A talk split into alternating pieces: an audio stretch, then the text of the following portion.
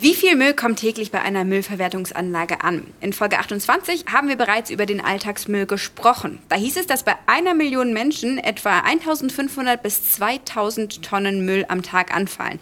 Also eine ganz schöne Menge. Was viele aber nicht wissen, dieser Abfallstrom ist bei weitem nicht der größte. Was glaubt ihr denn? Welche Art von Abfall fällt am meisten an? Puh, keine Ahnung, vielleicht ähm, Biomüll, weil Lebensmittel verarbeitet man ja eigentlich jeden Tag beim Kochen und so. Und jetzt gerade, wo es wieder wärmer wird, auch im Garten fällt ja viel an. Vielleicht Altpapier, das ist bestimmt einiges. Ja, also es ist wirklich verrückt. Wir achten beim Einkaufen eigentlich schon darauf, dass wir äh, so wenig Verpackungen wie möglich mit einkaufen. Aber was da anfällt an Plastikmüll und Verpackungsmüll jeden Tag, also wir sind ein Vier-Personen-Haushalt und es ist wirklich irre und ich staune jedes Mal wieder. Ich arbeite tatsächlich auf dem Bau und ich kann mir wirklich gut vorstellen, dass da am meisten Müll entsteht. Bingo, es sind Bauabfälle. Und das ist wirklich mit Abstand der größte Abfallstrom, sowohl in Bayern als auch weltweit. Allein in Bayern entstehen jährlich ca. 50 Millionen Tonnen. Zum Vergleich, das ist 25 mal mehr als der alltägliche Hausmüll. Das wäre also so, als würde der Müllwagen zu Hause nicht nur einmal pro Woche kommen, sondern täglich drei bis vier Mal. Wenn wir in Zukunft weniger Müll produzieren wollen, dann ist hier also vor allem der Bausektor oder die Baubranche gefragt. Eine Lösung, das Recycling von Baustoffen, so wie es zum Beispiel schon bei der alten Bayern-Kaserne in München gemacht wird, vor der ich gerade stehe. Wie das Ganze funktioniert und welche Baustoffe hier wiederverwertet werden, das schauen wir uns jetzt mal an. Ich bin Toni Scheuerlen. Hi. Morgen beginnt heute. Der Umwelt- und Verbraucher-Podcast. So, und hier bin ich auch schon, mitten auf dem Gelände der Kaserne. Man sieht hier noch ein paar übrig gebliebene gelbe Häuschen, die umzäunt sind und ein großes Baugelände. Hier treffe ich auf jeden Fall gleich Professor Andrea Kustermann von der Hochschule München und Bauingenieur Daniel Rank von der Stadt München. Die beiden nehmen am sogenannten Urge-Projekt teil. Was genau dahinter steckt und was das Recycling von Baustoffen damit zu tun hat, das werden die beiden mir gleich erklären. Ich glaube, da hinten sehe ich sie schon auf dem Gelände. Ich gehe mal rüber. Hallo. Hallo. Hallo. Also man muss sagen, das ist ein riesiges Areal hier und wie viel Müll beim Abbruch entsteht, das ist wirklich der Wahnsinn. Daniel, was war die Bayern-Kaserne und was genau wird hier entstehen?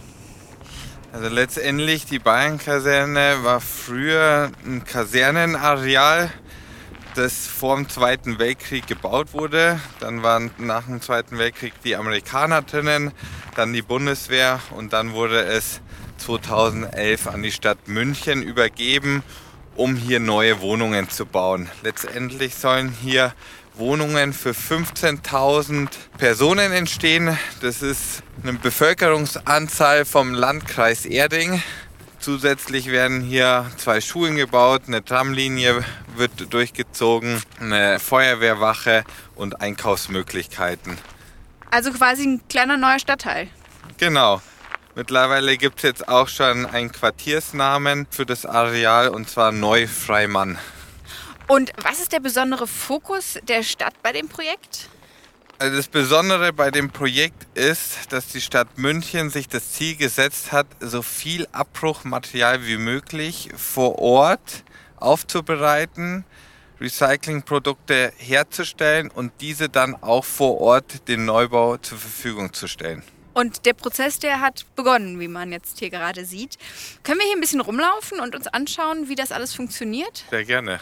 Muss man auf irgendwas achten? Werde ich jetzt irgendwie vom Bagger überfahren? Grundsätzlich äh, Helm und Warnweste soll man tragen. Haben wir an. Passt. Sieht super aus. Andrea, warum ist das Thema Recycling Baustoffe denn so wichtig? Naja, im Bausektor wird ja gemeinhin oft darüber geredet, dass es der größte Müllproduzent ist, weil die Hälfte des gesamten Abfallaufkommens aus dem Bausektor kommt, ein Drittel aus Abbruchmaßnahmen und die Massen müssen natürlich auch irgendwo wieder verbaut werden. Zudem, dass man ja gern mal hört, es gibt Sandmangel und dann wäre ja gut, wenn man das verwendet, was schon mal irgendwo verwendet wurde. Jetzt gerade laufen wir ähm, über eine riesengroße Kiesfläche. Du hast gerade schon das Thema Wegwerfen angesprochen. Können wir uns das überhaupt noch leisten und wie wirkt sich die Menge an Bauabfällen eigentlich aufs Klima aus? Wir müssen natürlich eigentlich bei allen Dingen und im Bauwesen besonders auf den Lebenszyklus achten. Das heißt, das ganze Große sehen und schauen, dass wir alles, was wir verwenden, auch wiederverwenden. Und deswegen müssen wir alles, was wir abbrechen, versuchen, vollumfänglich wieder einzubauen und die natürlichen Ressourcen zu schonen. Wir können nicht ewig der Natur das entnehmen, auch wenn Kies und Sand so erscheint, als ob es unerschöpflich ist. Aber es ist es eben nicht. Und deswegen müssen wir darauf achten, auch im Bau. Das heißt, hier muss auf jeden Fall ein Umdenken stattfinden. Deshalb nehmt ihr am Urge-Projekt teil. Was genau ist das für ein Projekt und was war dabei deine Aufgabe, Daniel? Also letztendlich läuft das Projekt noch. Das Projekt findet auf zwei Ebenen statt. Einmal auf der internationalen Ebene. Wir haben acht andere europäische Partnerstädte, mit denen wir uns äh, austauschen über deren Erfahrungen in dem Bereich und was können wir denen mit auf den Weg geben. Und andererseits auf nationaler Ebene das heißt, wir haben eine Expertengruppe in München gegründet aus verschiedenen Verbänden. Die Hochschule München ist dabei, private Unternehmen und Ministerium und die Stadt München. Und wir überlegen uns verschiedene Maßnahmen, wie wir das Thema Kreislaufwirtschaft im Bausektor in München voranbringen können. Und was wären dann Ziele des Projekts? Letztendlich geht es darum, die verschiedenen Maßnahmen, die wir uns in der Expertengruppe überlegen, auf alle zukünftigen Abbruch- und Neubauvorhaben anzuwenden. Das heißt, die Erfahrungen, die Kenntnisse, die wir jetzt hier in der Bayern-Kaserne gewinnen, wie Ressourcenschonung, Transportkilometer einsparen, weil letztendlich sparen wir hier durch das Projekt Bayern-Kaserne 93.000 Lkw-Fahrten ein die insgesamt 3,3 Millionen Kilometer zurücklegen würden. Wow. Das wäre ein LKW, der 82 Mal ungefähr um die Erde fahren würde, auf Äquatorebene. Und letztendlich geht es auch darum, zu überlegen, wie man grundsätzlich bei anderen Bauvorhaben und Abbruchvorhaben die Materialien aufbereiten kann. Das heißt, wir brauchen externe Aufbereitungsstandorte, weil den Luxus, den wir in der Bayern-Kaserne haben, mit genügend Platz, genügend Zeit, den hat man normalerweise nicht. Mhm. Wir brauchen dezentrale Standorte, wo genau diese Arbeitsschritte erfolgen können. Und das ist ein Ziel, diese Maßnahmen zu bündeln und daraus ein Konzept zu bilden. Jetzt hast du gerade erwähnt, ihr habt hier eine enorme Transportkilometer-Einsparung und äh, könnt Ressourcen schonen. Wie funktioniert das genau? Also wie lässt sich das mit dem Stand der Technik von heute umsetzen? Da können wir gerne die verschiedenen Arbeitsschritte durchgehen. Das fängt mit dem Gebäudeabbruch an. Hier ähm, ist es wichtig, einen sortenreinen Rückbau durchzuführen mit der größtmöglichen Trennung der verschiedenen Stoffe. Mhm. Das heißt, ich baue die Fenster aus, ich baue die Türen aus. Nach dem Abbruch kommt das Material dann zum Brecher, wo wir aktuell stehen. Dann wird das Material gebrochen und hinterm Brecher ist gleich eine Siebanlage geschaltet, dass wir die verschiedenen Körnungen, die wir für die Herstellung der Recyclingprodukte brauchen, gleich herstellen können. Und nachdem das Material aus der Siebanlage rauskommt, sprechen wir auch von Produkten. Wir haben hier keinen Abfall mehr, sondern wir haben hier ein Produkt, mit dem wir unsere verschiedenen Recyclingmaterialien herstellen können. Was stellen wir letztendlich her? Schüttmaterial, gängiges Thema, wird auch schon seit Jahren gemacht. Wir stellen Substrate her. Das sind Bödenerden, zum Beispiel für ähm, Baumgruben, für Rasenflächen etc. und die Herstellung vom Recyclingbeton. Was sich so ein bisschen martialisch anhört, der Brecherplatz, das kann man sich gerade vorstellen wie eine riesengroße äh, Kiesgrube, wo unterschiedliche Haufen von, ja, wie äh, Daniel das gerade schon gesagt hat, von Produkten aufgetürmt ist. Und der Brecher, das kann man sich vorstellen wie eine große Maschine mit so einem Laufband vorne dran. Andrea, kannst du vielleicht erklären, welche einzelnen Baustoffe hier vor Ort gewonnen werden und was man dann aus den rezyklierten Stoffen herstellen kann? Also primär kümmere ich mich um die rezyklierte Gesteinskörnung für den Recyclingbeton. Das heißt, das, was hier hergestellt wird, ist rezyklierte Gesteinskörnung, das heißt Ersatz für Sand und Kies im Beton. Beton besteht aus Sand, Kies, Zement und Wasser und der größte Anteil des Betons ist eben diese Gesteinskörnung und wir ersetzen das durch rezykliertes Material. Und zwar inklusive dem Sand. Der Sand ist normalerweise nach Norm nicht erlaubt. Das heißt, wenn man nach Norm baut, darf man den nicht einsetzen und wir gehen über die Norm hinaus, besorgen uns da auch eine entsprechende Zulassung beim Ministerium.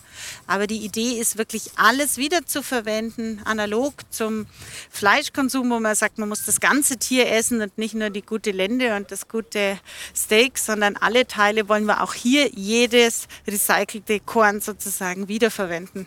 Und so ist der Plan. So, jetzt muss man vielleicht kurz erklären, dass hier die Herren über den Brecher zurückgekommen sind und ihr habt vorhin schon durchscheinen lassen, jetzt wird es gleich richtig laut. Ich würde sagen, wir verlassen mal die Baugrube und überlassen dem Brecher das Gebiet. Jetzt, wo wir ein bisschen in sicherer Entfernung sind, Daniel, kannst du genau erklären, was hier gerade passiert? Also hier ist gerade ein Bagger auf einen Haufen gefahren und baggert da jetzt die Reste quasi Genau. in den Brecher rein. Der, der lädt jetzt oben ein das Material, was aus dem Gebäudeabbruch kommt, von dem Mauerwerk. Dann kommt es oben rein in den Brecher, da wird es gebrochen.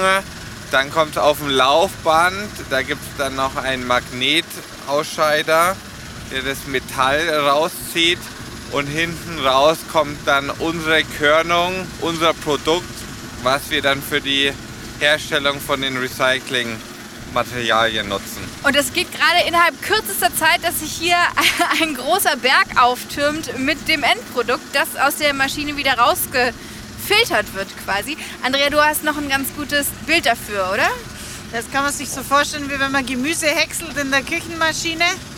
Also oben kommt das grobe Material rein, läuft durch diesen Brecher, was so Platten sind, die aneinander schlagen. Also keine Messer, das geht bei den Steinen nicht, aber das wird zerschlagen, das Material. Und dann wird es hier gesiebt und vorne kommt dann das feine Material raus bis 16 mm und das grobe geht hinten weg.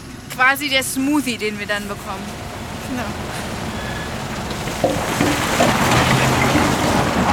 Andrea, wo liegen denn die Potenziale und ähm, gibt es deiner Meinung nach noch Stellschrauben, an denen ein bisschen gedreht werden muss? Also ich denke, dass man im Bauwesen sich wirklich dem Lebenszyklus widmen muss, die Baustoffe und die Bauwerke, die wir bauen, bis zum Ende denken. Und alles, was wir heute bauen, muss so gebaut sein, dass es rückbaufähig ist, optimalerweise auch wirklich in einzelne Baustoffe trennbar ist. Also diese ganzen Verbundbaustoffe, die vielleicht super intelligent und gut sind für heute, sind in der Entsorgung sicher irgendwann mal ein großes Problem. Deswegen wäre meine Idee oder die Idee, die ich denke, die wir verfolgen sollten, dass man wirklich nachhaltig baut und der Begriff nachhaltig eben nicht nur nachwachsende Rohstoffe beinhaltet, sondern überall, wo es möglich ist, alle Baustoffe trennbar und rückbaufähig, damit sie wieder verwertet werden können, einsetzen. So wie man sich zu Hause ärgert, wenn man was wegschmeißen möchte und das aus so vielen Dingen und Teilen besteht, dass man die erstmal ganz mühsam auseinanderklamüsern muss, so soll das dann später auch beim Bau eben nicht sein, sondern dass man das schnell wieder rückbauen kann. Genau, so wie es eigentlich auch bei Haushaltsgeräten sein soll, dass die reparaturfähig sind und nicht verschweißt sind, dass man immer das ganze Gerät wegwerfen muss, sondern vielleicht da einfach eine neue Dichtung nachkaufen kann und dann das Gerät weiter nutzen. Und so wäre es ja bei einem rückbaufähigen Bau auch, dass sich dann, das ist sowieso das Allerwichtigste, dass man es lang nutzt, die Sachen dauerhaft baut und möglichst viel Bestand erhält und überall, wo es nötig ist, aber wirklich rückbaufähig baut. Was sind denn die größten Schwerpunkte, die da angegangen werden müssen, um den Einsatz von Recyclingbaustoffen zu erhöhen? Um den Einsatz von Recyclingbaustoffen zu erhöhen, denke ich, ist das Erste, dass man möglichst viel gewinnt, dass man schauen kann, wo bekomme ich die Recyclingbaustoffe her. Das heißt, das wäre schon mal, wenn sie trennbar verbaut sind, dass ich sie wirklich auch gewinnen kann. Und dann muss natürlich auch die Gesetzgebung im Grunde oder die Kommunen vorangehen und da Pilote bauen, um das zu zeigen, was machbar ist, dass das auch nicht ein, ein Makel ist, wenn man mit was baut, was quasi ein Gebrauchtbaustoff ist. Daniel, wie viel Zeit habt ihr denn für das Projekt eingeplant? Ja, der ursprüngliche Gedanke war, als die Stadt 2011 das Gelände übernommen hat, relativ schnell Wohnungen zu bauen. Letztendlich soll der Neubau bis 2030 abgeschlossen werden. Wir haben hier einen Abbruch, der sich an dem Zeitplan des Neubaus orientiert. Das heißt, der Neubau zieht sich circa über zehn Jahre hin und an diesen Zeitplan passen wir unseren Abbruch an. Das heißt, die Gebäude, die noch nicht abgebrochen werden müssen, bleiben noch bestehen und werden noch als Unterkünfte zwischengenutzt. Bedeutet für das Recyclingprojekt, dass wir natürlich dann auch erst sukzessiv die Materialien haben. Das ist gut für uns. Das heißt, wir können peu à peu die Materialien aufbereiten und neue Produkte herstellen. Was können wir denn selbst privat zu Recyclingbaustoffen beitragen? Mm, ein privater Bauherr, der sollte grundsätzlich so versuchen, dass er sein Haus so baut, dass es auch guten Gewissens seinen Nachkommen vermachen kann und die auch in der Lage sind, an dem Haus weiterzubauen, zu sanieren, indem es rückbaufähig gebaut ist, indem er Rohstoffe verwendet, die man wiederverwerten kann, die langlebig sind und dauerhaft. Und die Kommunen, die sollten natürlich als Vorreiter da vorangehen. Das macht die Stadt München in dem Projekt sehr schön. Das hat viel Aufmerksamkeit und somit werden private Bauherren vielleicht auch animiert, das mehr zu machen. Und die Kommunen haben natürlich die Möglichkeit auch den Abriss von Gebäuden nahe eines Neubaus vielleicht so zu organisieren, dass man das logistisch auch gut organisieren kann.